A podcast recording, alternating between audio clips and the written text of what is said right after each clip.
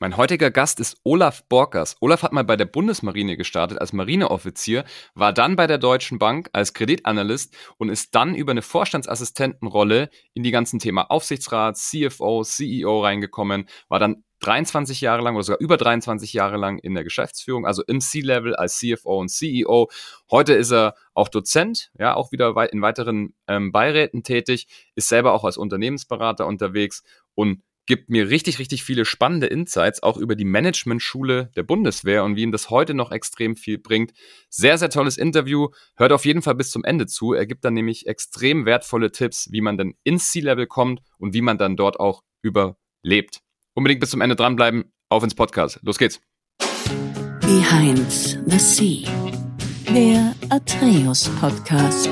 Ich bin Franz Kugelum, Direktor bei Atreus und im Behind the Sea Podcast blicken wir gemeinsam hinter die Sea-Level-Bühne. Olaf, herzlich willkommen im Podcast. Vielen Dank, Franz. Ich freue mich. Ich mich auch. Spannende Episode heute. Du hast einiges auf der Agenda, deswegen dürfen wir nicht so viel Zeit verschwenden. Was ich super interessant finde, du hast mal bei der Bundesmarine gestartet, warst danach bei der Deutschen Bank. Das ist schon mal äh, eine interessante Übergang, aber dass das so gar nicht weit auseinander ist, werden wir dann auch gleich nochmal sehen. Heute bist du als Unternehmensberater unterwegs, als Beirat oder auch aufs Aufsichtsraten, also bist du sozusagen auch Mitglied. Erzähl noch mal ein bisschen, was ist aktuell so deine Agenda? Was, was machst du gerade? Ich habe ich hab vor etwa fünf Monaten äh, aufgehört als äh, CEO der Deutsche Euroshop AG. Mhm. Das ist ein Bestandshalter, ein Investor in Shopping Center, Bilanznummer 4 Milliarden Euro, 220 Millionen Euro Umsatz. Dort war ich äh, 17 Jahre als mhm. CEO und äh, CFO Mhm. Und diese Gesellschaft ist dann durch Private Equity und äh, eine Familie aus Hamburg übernommen worden. Und äh, ich bin in diesem Zusammenhang ausgeschieden, weil ich nicht all das begleiten wollte, was da mhm. zukünftig geschehen soll. Wie du sagtest, ich bin jetzt äh, auf meiner Visitenkarte steht Unternehmensberater. Mhm. Das fülle ich gerade mit Leben und äh, freue mich auch äh, auf ein absehbar kommendes Aufsichtsratsmandat ab Mai diesen Jahres. Mhm. Cool. Du hast ja auch so ein bisschen im Immobilienbereich, ist ja auch so, sag ich mal, auch eins deiner Schwerpunkte. Was würdest du sagen, so branchen-, industrietechnisch, was war so über dein, deine Laufbahn so immer so der Fokus oder gab es da einen Fokus? Also ich in den letzten 23 Jahren war es sicherlich natürlich die Immobilie, in den ersten sechs Jahren die, die Wohnimmobilie. Mhm. Ich war auch im Vorstand bei der TAG Immobilien AG. Und äh, die letzten 17 Jahre, also die TRG ist eben ein Investor in äh, mhm. Wohnungen, hat heute 80, rund 80.000 Euro Wohnungen im Bestand. Mhm. Und dann bin ich die letzten 17 Jahre bei der deutschen Euroshop gewesen. Die deutsche Euroshop hat sich rein auf Shopping Center äh, konzentriert, beide vom Asset eben sehr unterschiedlich. Äh, aber auf der anderen Seite gibt es eben auch natürlich viele Parallelen. Und äh, als Finanzvorstand konnte ich da natürlich immer äh, gut einen Mehrwert bringen. Super. Dozent bist du auch noch oder ist das? Ja, ich bin noch, auch noch seit, aktuell. Seit elf Jahren bin ich Dozent an der IRAPS Immobilienakademie. Ja. Das sind nur ein paar Vorlesungen pro Jahr. Aber es macht mir sehr, sehr, sehr viel Spaß, ihr jungen Leuten eben mhm. äh, die Branche nahezubringen. Und äh, die Studenten, Studentinnen sind auch sehr interessiert, weil das eben aus der Praxis für die Praxis ist und äh, auch ein spannendes Thema beinhaltet. Okay. Ja, sehr interessant. Also ich, ich bin natürlich auch schon gespannt, deswegen unbedingt dranbleiben bis zum Schluss, weil wie so deine persönlichen Strategien aussehen, dass man so einen Tag erfolgreich gestaltet. Da können wir dann auch ein bisschen schauen, wie hast du es gemacht, als du noch CEO und CFO warst. Wie ist es jetzt vielleicht ein bisschen anders? Ne? Da hat natürlich die, die Struktur vom Tag ist natürlich jetzt anders mit den, mit den Themen, die du machst als äh, damals als Geschäftsführer und als CFO. Aber gucken wir uns erstmal an, wie du überhaupt zu den Themen gekommen bist. Es ist ja immer interessant zu erfahren, wie kommt jemand in die erste C-Level-Rolle, also wie wird man das erste Mal gesamtverantwortlich oder sogar Geschäftsführer oder Finanz Finanzgeschäftsführer. Und äh, da würde ich sagen, steigen wir mal ein. Ich habe es schon erwähnt, du warst ursprünglich mal bei der, bei der Bundesmarine. Ja, das war mein Berufswunsch, seit ich 16 war. Ich wollte unbedingt äh, Berufsoffizier werden bei der Marine. Mhm. Und das hat ja dann auch äh, geklappt. Äh, ich habe mich da verpflichtet äh, für zwölf Jahre. Dazu gehört ein Studium da habe ich einen Fehler gemacht. Ich habe mich für Luft- und Raumfahrttechnik entschieden. Das hat mir mhm. überhaupt keinen Spaß gemacht. Äh, bin durchs Vordiplom gefallen und war dann nur noch auf sechs Jahre verpflichtet. Äh, hab dann meine Zeit als Offizier dort auf Minenjagdbooten äh, mhm. absolviert. Eine super spannende Zeit. Kann ich mhm. jedem empfehlen, äh, auch wenn wir später vielleicht zu der Frage kommen, wo, wie kommt man zum C-Level-Niveau. Mhm. Die Bundeswehr äh, mit Unteroffizieren, Offizieren ist eine super Management-Schule aus meiner Sicht und die habe ich dort genossen äh, für eben insgesamt sechs Jahre und musste mir dann überlegen, was mache ich denn dann? Ich war 25 äh, und habe mich dann entschieden äh, für eine Banklehre bei der Deutschen Bank in Frankfurt. Mhm. Das okay. war ein großer Bruch in meinem Berufsleben, denn ich war zuletzt der erste Offizier auf einem Jagdboot mit 50 Mann Besatzung. Und okay. sechs Wochen später war ich Auszubildender, Lehrling bei der Deutschen Bank in Frankfurt. Okay. Das bedeutet, ich habe auch älteren Damen und älteren Leuten äh, die Überweisung auf der, in der Filiale aufgefüllt und die ganz normalen Ausbildungstätigkeiten der jungen Auszubildenden ausgeübt. Und das war mir jetzt Spaß gemacht und äh, ich, ich, aber natürlich, es war ein, ein, starker Bruch in der, in der Karriere und ich wollte nicht gleich wieder mit dem Studium anfangen, nachdem ich ja schon das Luft- und Raumfahrttechnikstudium äh, nicht abgeschlossen äh, hatte. Und so schien mir die, die Banklehre ein sehr guter Einstieg zu sein und der war das auch. Mhm. Ich habe es nie okay. bereut. Okay. Ja, spannend. Also nochmal zurück vielleicht auch kurz, äh, bevor wir dann in, da reingehen, weil das finde ich auch ist ein sehr interessanter Charaktereigenzug, wenn man sagt, man war ja schon für 50 Leute verantwortlich oder beziehungsweise man war schon äh, gerade auch in der Bundeswehr dann vielleicht ähm, schon höher und geht dann zurück in so eine Bankausbildung. Das ist schon interessant. Aber bevor wir da hingehen, du hast gesagt, es ist eine gute Managementschule. Kannst du da ein bisschen mehr drauf eingehen? Weil ich glaube, das ist nicht vielen bewusst, dass man da ja, also es ist ja auch manchmal ein polarisierendes Thema, geht man noch zum Bund oder nicht. Bei mir wurde das genau abgeschlossen in dem Jahr. Jetzt ist es alles freiwillig. Viele Leute machen das dann vielleicht auch nicht mehr. Interessant zu erfahren, was, was du damit meinst. Ja, also man muss sich vorstellen, erstmal, äh, wenn man sich auch meinen mein Lebenslauf sieht, ich war 23 Jahre, als ich äh, das erste Mal Offizier auf einem Minenjagdboot wurde. Das ist ein, Kriegsschiff mit 50 Mann Besatzung, wir haben es gesagt. Mhm. Und du kommst eben als junger Offizier dahin. Die Mannschaften sind 20 bis 22, die Unteroffiziere eher 24 bis 28 mhm. und die Stabsunteroffiziere, die sind 28 bis 32, die haben Familie. Und du mhm. kommst als junger 23-jähriger Oberfähnrich zur See an Bord mhm. und sollst dann gleich eine Offizierrolle da einnehmen. Das ist nicht einfach und die Bunde und du, du, die Bundeswehr bietet eben oder verlangt, dass du an dieser Stelle, da wo du eingesetzt wirst, auch eben dich durchsetzen kannst. Mhm. Und das musst du in einer Männergemeinschaft tun. Ich habe gerade vor Tagen noch mal in meinem Dienstzeugnis nachgeschaut. Da steht drin, dass ich als Hauptabschnittsleiter für Bootswaffen und Bootsoperation äh, für die materielle und personelle Einsatzbereitschaft dieses Abschnitts zuständig war und der Abschnitt hat 25 Soldaten beinhaltet. Das umreißt es, glaube ich, ein bisschen. Ich behaupte, es gibt keinen Beruf, der dich so schnell mhm. äh, und so drastisch in eine Führungsrolle und verantwortliche Rolle für Personal und für Material bringt. Und mhm. auch da bei der Bundeswehr gilt, wenn du möchtest, dass deine Soldaten für dich arbeiten, musst du vernünftig mit diesen Menschen umgehen. Sonst mhm. klappt das auch dauernd nicht. Absolut. Liegt das dann aber wahrscheinlich auch zum großen Teil an den, an den praktischen Führungsthemen, äh, ja, die man aus der Agenda hat. Jetzt nicht so sehr an der, an der Ausbildung selber, die man vielleicht da zum, zum, zur Führungskraft genießt. Das weiß ich nicht. Wie, wie ist das? Wird man da auch richtig ja, geschult? oder ist man, also mhm. es gibt eine Offizierschule der Marine, das ist die Marineschule in Mürwik. Mhm. Und das ist dort sehr, sehr, sehr streng. Äh, mhm ansatzweise das, was man so aus, von Offiziersschulen in, im Fernsehen sehen kann. Mhm. Äh, man lernt also sehr, sehr stark äh, Disziplin, Organisation, Verlässlichkeit, denn sonst kann so eine Organisation überhaupt nicht funktionieren. Mhm. Und äh, ja, in der Tat, das sind ja, als ich bei der Bundeswehr war, das war zwar die Zeit des Kalten Krieges, aber es war kein Krieg. Und äh, die Herausforderungen, die sich dann stellen, sind eher praktischer Natur. Einfach dadurch zum Beispiel, dass das Boot natürlich auch mal bei sehr schlechter See äh, gefahren ist, äh, wir Seekranke an Bord hatten, aber diese Seekranken natürlich auch ihre Aufgaben erfüllen müssen. Ja. Äh, bedeutet, du musst dann eben dem jungen Wehrpflichtigen 20 oder mhm. auch dem jungen Unteroffizier sagen, passen Sie auf, ich bin zwar schwer seekrank, aber wir brauchen Sie hier und Sie bleiben jetzt hier. Ja. Äh, ja, das sind die Punkte. Und um sie herum stehen eben noch andere Soldaten mhm. und die gucken, was jetzt passiert, kann der sich durchsetzen. Ja. anderer Punkt ist, wir hatten Minentaucher an Bord. Wir haben Minen gesucht und dann muss man eben als junger Offizier eben auch entscheiden, ob man in dieser Situation, es ist dunkel in der Nordsee, 30 Meter Wassertiefe, ob man da jetzt einen Menschen, sprich einen Minentaucher einsetzt oder ein ferngelenktes äh, U-Boot. Mhm.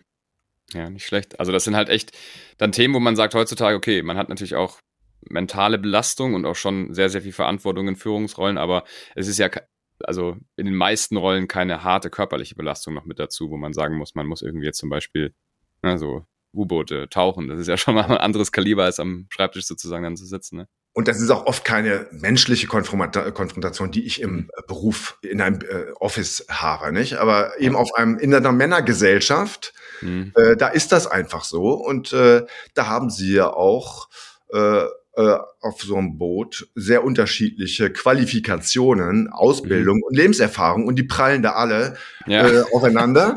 Und man darf nicht vergessen, äh, auf so einem Boot ist man im Grunde ständig übermüdet, weil man nicht mehr als dreieinhalb Stunden pro Tag schläft. Das geht auf Dauer auch ein bisschen äh, an die Nerven und da muss man durchhalten. Absolut. Ja, und dann äh, rein in die Deutsche Bank, oder? Dann, ja, dann rein in die Deutsche Bank. Äh, jedes Wochenende frei. Äh, gearbeitet von 8 bis 17 Uhr. Aber mir hat das Spaß gemacht. In der Berufsschulklasse saß ich dann mit den 18-, mhm. 19-jährigen Abiturienten und Abiturientinnen. Ich war 26. Mhm. Und äh, ja, spannendes Thema. Mir, mir hat es gut gefallen. Von daher habe ich das nie bereut, diesen Schritt und habe die Lehre gut abgeschlossen und die Deutsche Bank hat mir dann, und das war so der erste richtig gute Schritt für mich, die Deutsche Bank hat mir dann eine, äh, eine also eine duale Ausbildung, wie man das heute nennt, angeboten. Mhm. Bedeutet, es gab die Fachhochschule in Frankfurt und man hat gesagt, Herr Borges, äh, wir bieten an, bitte studieren Sie da und Sie können parallel dazu eine Trainee-Ausbildung machen im Firmenkundenbereich. Das okay. war für mich alten natürlich jetzt schon ein super Schritt, weil ich zwei Ausbildungsschritte parallel machen konnte. Und so habe ich das dann auch drei Jahre gemacht. BWL studiert in Frankfurt an der Fachhochschule. Ich bin ein großer Fan von Fachhochschulen mhm. äh, und auch des dualen Studiums, mhm. so wie ich eben dann parallel dann äh, meine Traineurausbildung mit der Deutschen Bank gemacht habe. Und das war, hat drei Jahre gedauert, ist mir sehr leicht gefallen, anders als Luft- und Raumfahrttechnik. äh, ja. Und da ich in den Vorlesungen immer mit Anzug und Krawatte saß, weil ich entweder vorher oder nachher noch zur Bank musste, äh, war ich, sind die auch die Professoren auf mich aufmerksam geworden. Äh, und ja, ich hatte es da leicht. Ja. Der meint's ernst, haben sie auf jeden Fall gedacht. Der kommt mir damit in die Vorlesung. Ja, genau. Die haben gefragt, wieso, wieso sitzen sie denn hier im Anzug? Ja. Und ich habe ihnen das dann erklärt und dann haben die mir auch gleich äh, ihre Themen für die Diplomarbeit angeboten. Und mhm. äh, ja, in, mein, mein Lebensalter, meine Lebenserfahrung haben mir da in diesem Studium äh, sehr, sehr stark äh, geholfen. Also das war das mhm. die zweite sehr, sehr große positive Lebenserfahrung, die ich da äh, gemacht habe. Okay. Ja, du hast ja da auch dann so Schiffsfinanzierungen gemacht, oder? Da hat dir dann wahrscheinlich das, die Zeit auf dem Schiff irgendwie schon was geholfen, oder? Ja, ich habe ich hab, äh, in, in der Tat, ich habe dann überlegt, ah, jetzt bist du Bankkaufmann und äh, Diplom-Betriebswirt und du warst ja auch bei der Marine, kennst dich aus. Ich habe auch ein Patent für die Handelsschifffahrt äh, gemacht hm. äh, bei der Berufsgenossenschaft See. Das waren ein paar Zusatzqualifikationen. Und so schien mir der Weg dann in die Schiffsfinanzierung der Deutschen Bank, die dann auch in Hamburg war, äh, der ideale Weg. Und deswegen bin ich dann dorthin gegangen, habe aber leider keine Schiffe und auch keine Räder, also keine Schiffseigentümer gesehen, sondern nur Bilanzen. und äh, so habe ich mir dann nach zwei, drei Jahren überlegt, so das kennst du jetzt, äh, du machst jetzt was anderes. Möchte aber nochmal betonen, dieser, diese Arbeit als Kreditanalyst, eben doch eine sehr analytische, sachliche Arbeit, hat mir für mein weiteres Berufsleben als Vorstand auch sehr, sehr stark geholfen. Okay. Den nächsten Schritt, ich, ich, ich, glaube, dass es der nächste Schritt ist, ich werde gleich fragen, aber der, der interessiert mich auch mal besonders. Du warst ein Vorstandsassistent, oder? Ja. ja. Das ist ja auch dann, immer, ja, genau. Bin dann Vorstandsassistent, ich habe dann gewechselt, habe eine Anzeige gesehen, der wurde ein Vorstandsassistent äh, gesucht. Mhm. Äh, und das schien mir genau das Richtige zu sein. Und äh, ja, der, der Vorstandsvorsitzende war ein wohlhabender Hamburger, sehr charismatisch, äh, sehr ambitioniert. Mhm. Und äh, der hat mich dann als äh, seinen Assistenten ausgewählt. Und das war der Beginn einer für mich sehr erfolgreichen Karriere, weil dieser Herr mir sehr viel Verantwortung übertragen hat, äh, sehr schnell. Ich war sein Assistent, war dann auch Projektleiter für die Akquisition einer, eines Projektentwicklers in Berlin, mhm. dann auch Pro äh, Projektleiter für die Akquisition einer ehemals gemeinnützigen Wohnungsgesellschaft in Berlin mit damals 60.000 Wohnungen. Also wir haben damals ein sehr großes Rad gedreht und ich war Teil dieser kleinen, dieses kleinen Teams. Wir waren nur zu sechst äh, und bin viel herumgefahren, habe viele Vorstände dann eben einfach kennengelernt. Das war eine, eine, das war ein sehr, sehr guter Einstieg äh, für mich, mhm. den er da äh, mir geboten hat.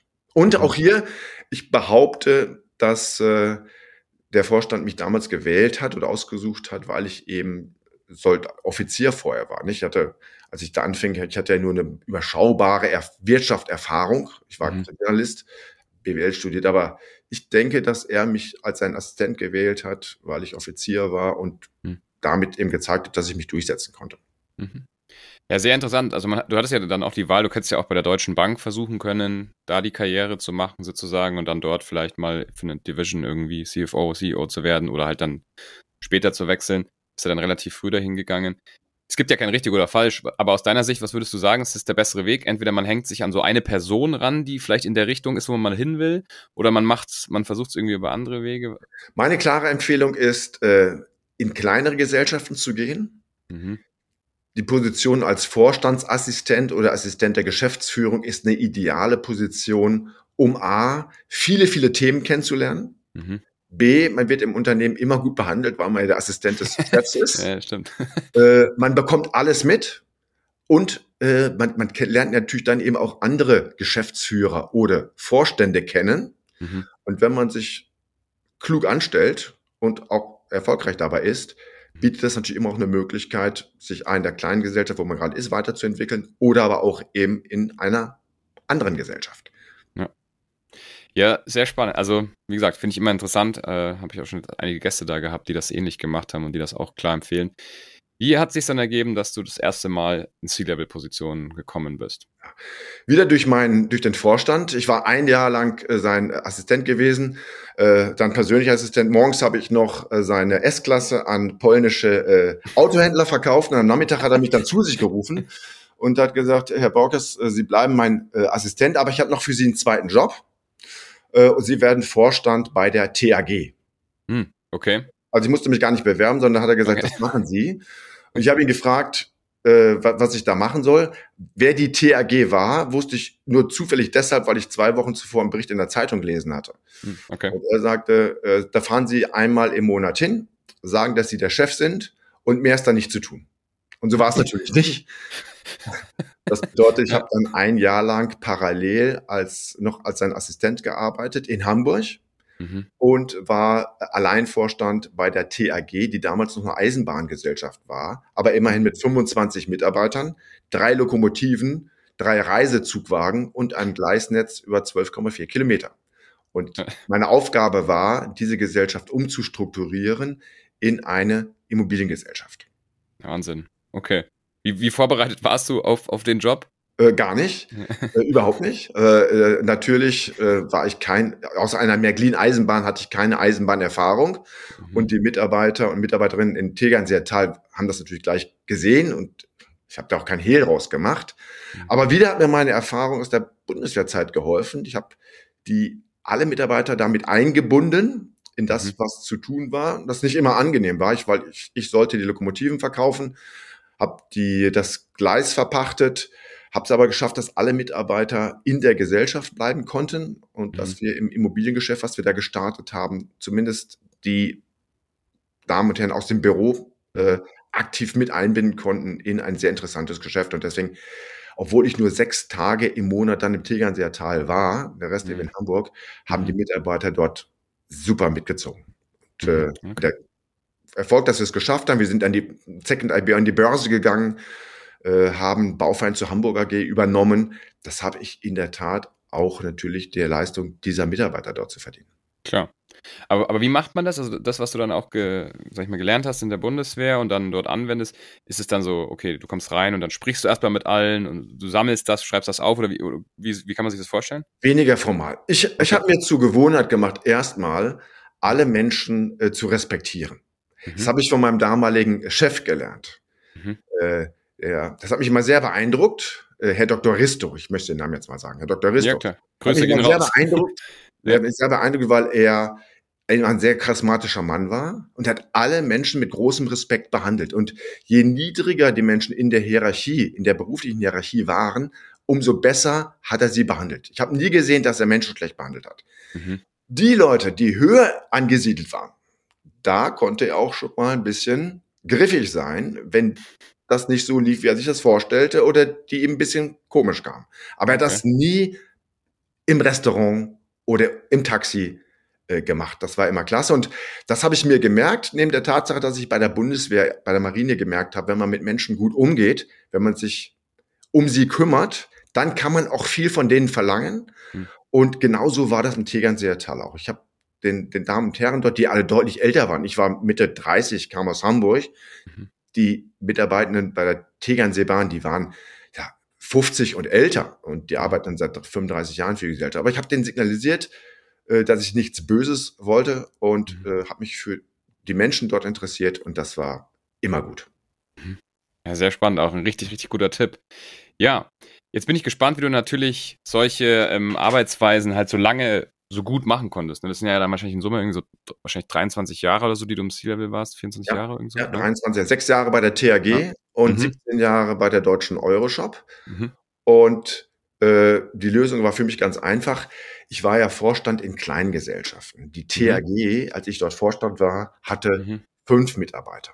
Okay. Die, die deutsche Euroshop, immerhin Bilanzsumme von 4,2 Milliarden Euro, hatte mhm. auch nur fünf Mitarbeiter. Bedeutet, ein Vorstand bei einer TAG wie auch bei einer deutschen Euroshop, der ist auch qualifizierter Sachbearbeiter. Mhm. Ich war in den einzelnen Themen ganz, ganz tief drin okay. und habe eben auch ja, mein, meinen Mitarbeitenden zugearbeitet. Mhm. Ich, ja, die, die, wenn, die brauchen auch mal eine Zahl von mir oder Informationen. Klar. Und äh, ich habe das, äh, das habe ich immer gemocht, weil ich immer ganz tief im operativen Geschäft drin war und deswegen waren Gespräche mit Investoren, die ich als Finanzvorstand für börsennotierte Gesellschaften geführt habe, für mich immer ein leichtes, weil mich da keine Frage, sei sie noch so detailliert, äh, überrascht mhm. hat.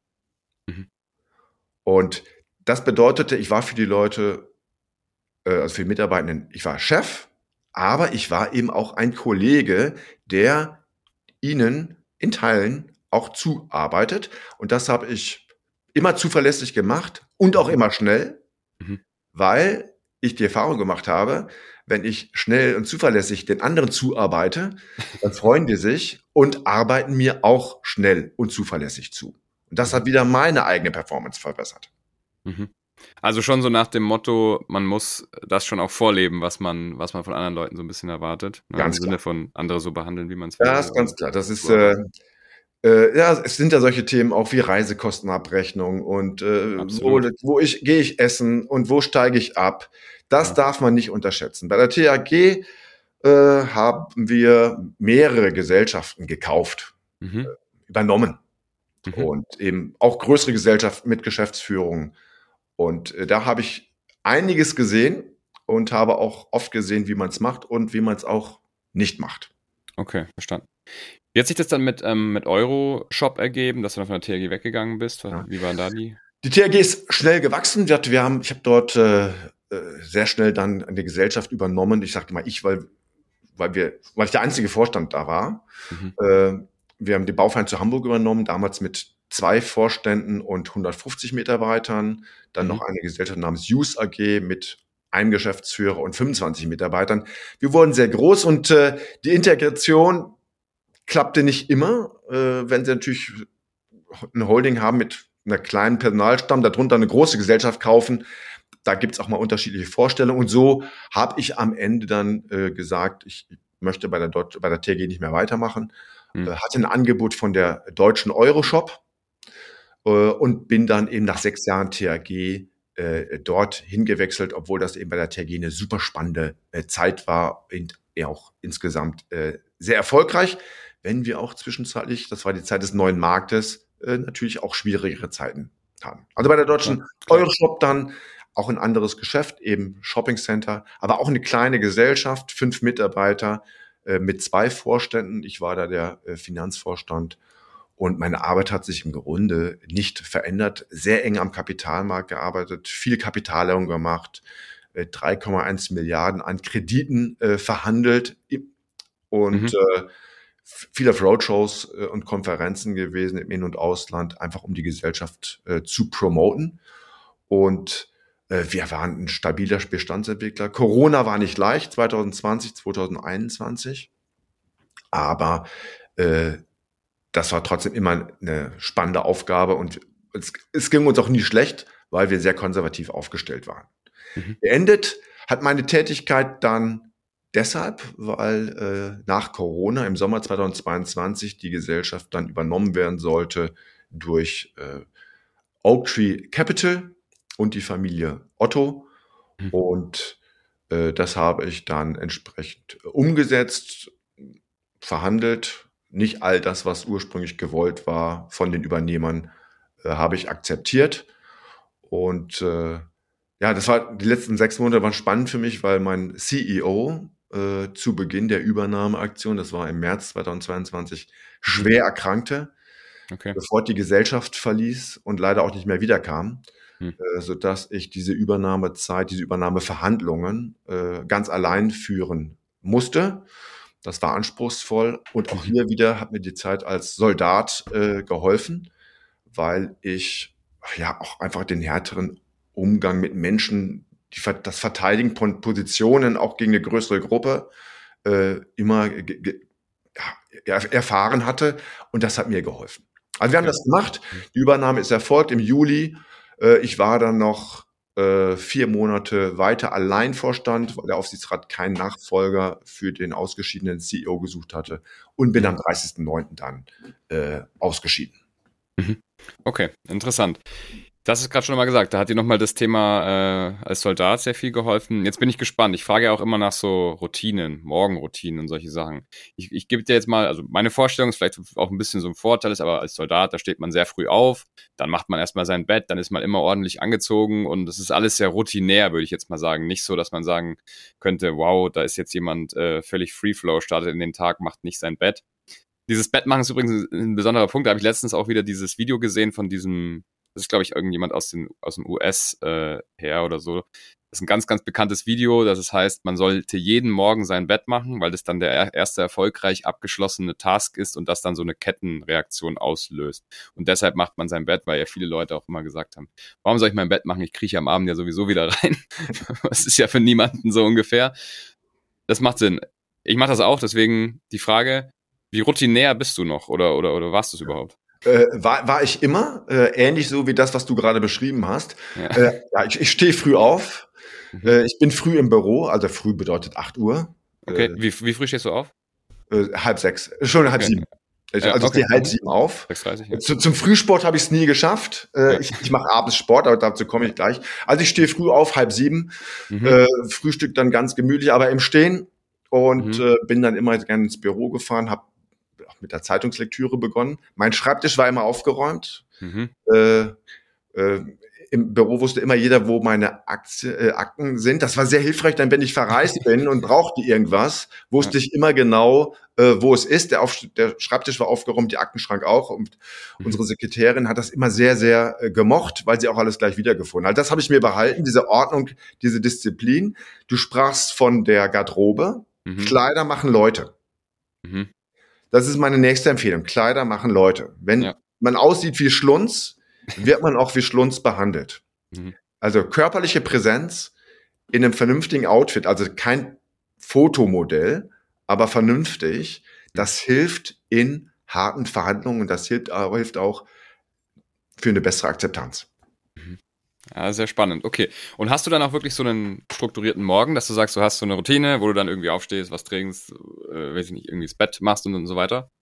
also nur, wenn ich ins Büro komme, ich habe ich hab tatsächlich die Zeitung gelesen, äh, mhm. in Papierform, das Handelsblatt und die Börsenzeitung. Mhm. Vielleicht so 15 Minuten, dann hatte ich es durchgefunden. Aber dann wusste ich, was so passiert war, was in der Zeitung stand. Mhm. Äh, dazu einen Kaffee getrunken und dann ging die Arbeit los. Und ich habe, wird immer auch schnell gearbeitet. Also ich habe nicht was lange liegen lassen. Ich habe meine E-Mails schnell beantwortet. Äh, das habe ich über die 23 Jahre immer durchgezogen, äh, weil ich es als positiv empfunden äh, habe. Und das war eigentlich so die einzige Routine, die ich gemacht habe. Meine Mittagspause ist zur festen Zeit, aber mhm. natürlich jemand oft auch als Geschäftsessen. Mhm. Ähm, aber auch wenn ich keinen festen Termin hatte, gerne also 12.30 Uhr, ich hätte es auch später mhm. oder früher gehen können. Aber das war die einzige Routine, die ich hatte. Und abends Sport. Mhm. Das war mir wichtig. Ich war nie so lange im Büro. Ja, 18 Uhr, 18.30 Uhr. Mhm. Wir haben Fitnessstudio hier bei uns in der Nähe des Hauses und da war ich drei bis viermal die Woche, manchmal bis fünfmal geschafft. Und dieses Auspowern mhm. äh, abends, das hat mir geholfen. Also wenn ich da im Fitnessstudio bin, dann bin ich auch richtig fertig. Okay, cool.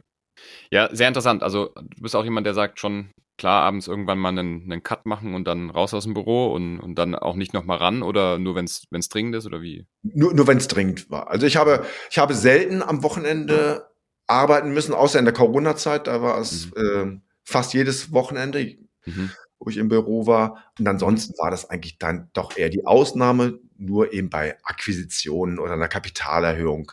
Mhm. Äh, da habe ich dann auch schon mal am Wochenende gearbeitet. Aber es hat mich nie gestresst. Ja. Äh, also ich habe immer sehr gern gearbeitet. Das ist, glaube ich, wichtig. Man mhm. muss sich eine Arbeit suchen, die einem Spaß macht. Dann gibt es dieses Thema Work-Life-Balance auch nicht. Meine Frau arbeitet auch sehr viel äh, und sehr gerne. Äh, das ist keine Belastung dann weder für die Beziehung noch fürs eigene Leben. Also das ist, da muss man, wenn ich in einem Beruf bin, der mir keinen Spaß macht, dann mein dringender Rat, den sollte man dann wechseln. Ja, das ist auf jeden Fall ein guter Tipp. Ja, wir kommen langsam schon ans Ende vom Podcast. Ich habe noch zwei Fragen, bevor wir, bevor wir aufhören. Wir haben jetzt gerade so ein bisschen über dieses Ausgleich und Auspowern und halt natürlich auch ähm, Abstand zur Arbeit mal finden geredet. Klar, braucht man vielleicht nicht, wenn man wenn man es sehr, sehr gerne macht. Aber hast du sonst irgendwelche Strategien, wo du sagst, damit schaffst du Balance im Alltag? Also mit, mit meiner Familie sicherlich. Wir haben, äh, mein Freund und ich, wir haben zwei Söhne, die sind jetzt erwachsen, 22, aber so diese alltäglichen Freuden und auch Sorgen äh, mit zwei Kindern im Haus und Garten, mhm. äh, das, das erdet einen auch äh, und führt auch einfach dazu, dass man abschaltet. Dann der Sport. Ich habe mhm. ansonsten keine ausgefallenen oder zeitintensiven äh, Hobbys. Ja. Aber eben viel Sport und die Familie und Haus mit Garten fordert eben auch schon sehr, sehr viel Zeit. Und das war für mich immer Ausgleich genug. Ich habe keine, ja, wie soll ich sagen, keine Therapieansätze oder irgendwas gemacht oder ganz bewusst irgendwelche Auszeiten genommen.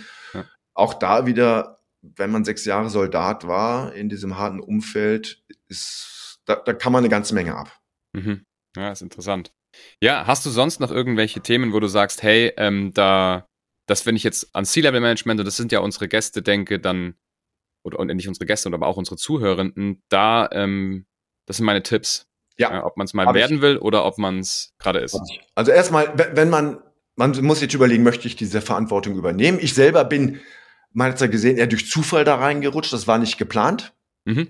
Aber es ist eine tolle Aufgabe und sie ist auch machbar, natürlich. Ja, und ich habe verschiedene Tipps für diese Aufgabe, wenn man eine Aufgabe ist, die einem helfen, übrigens auch schon dahin zu kommen. Das ist erstmal, man sollte einen konservativen Blick auf verschiedene Themen haben. Das sind ja. Finanzierung, Strategien.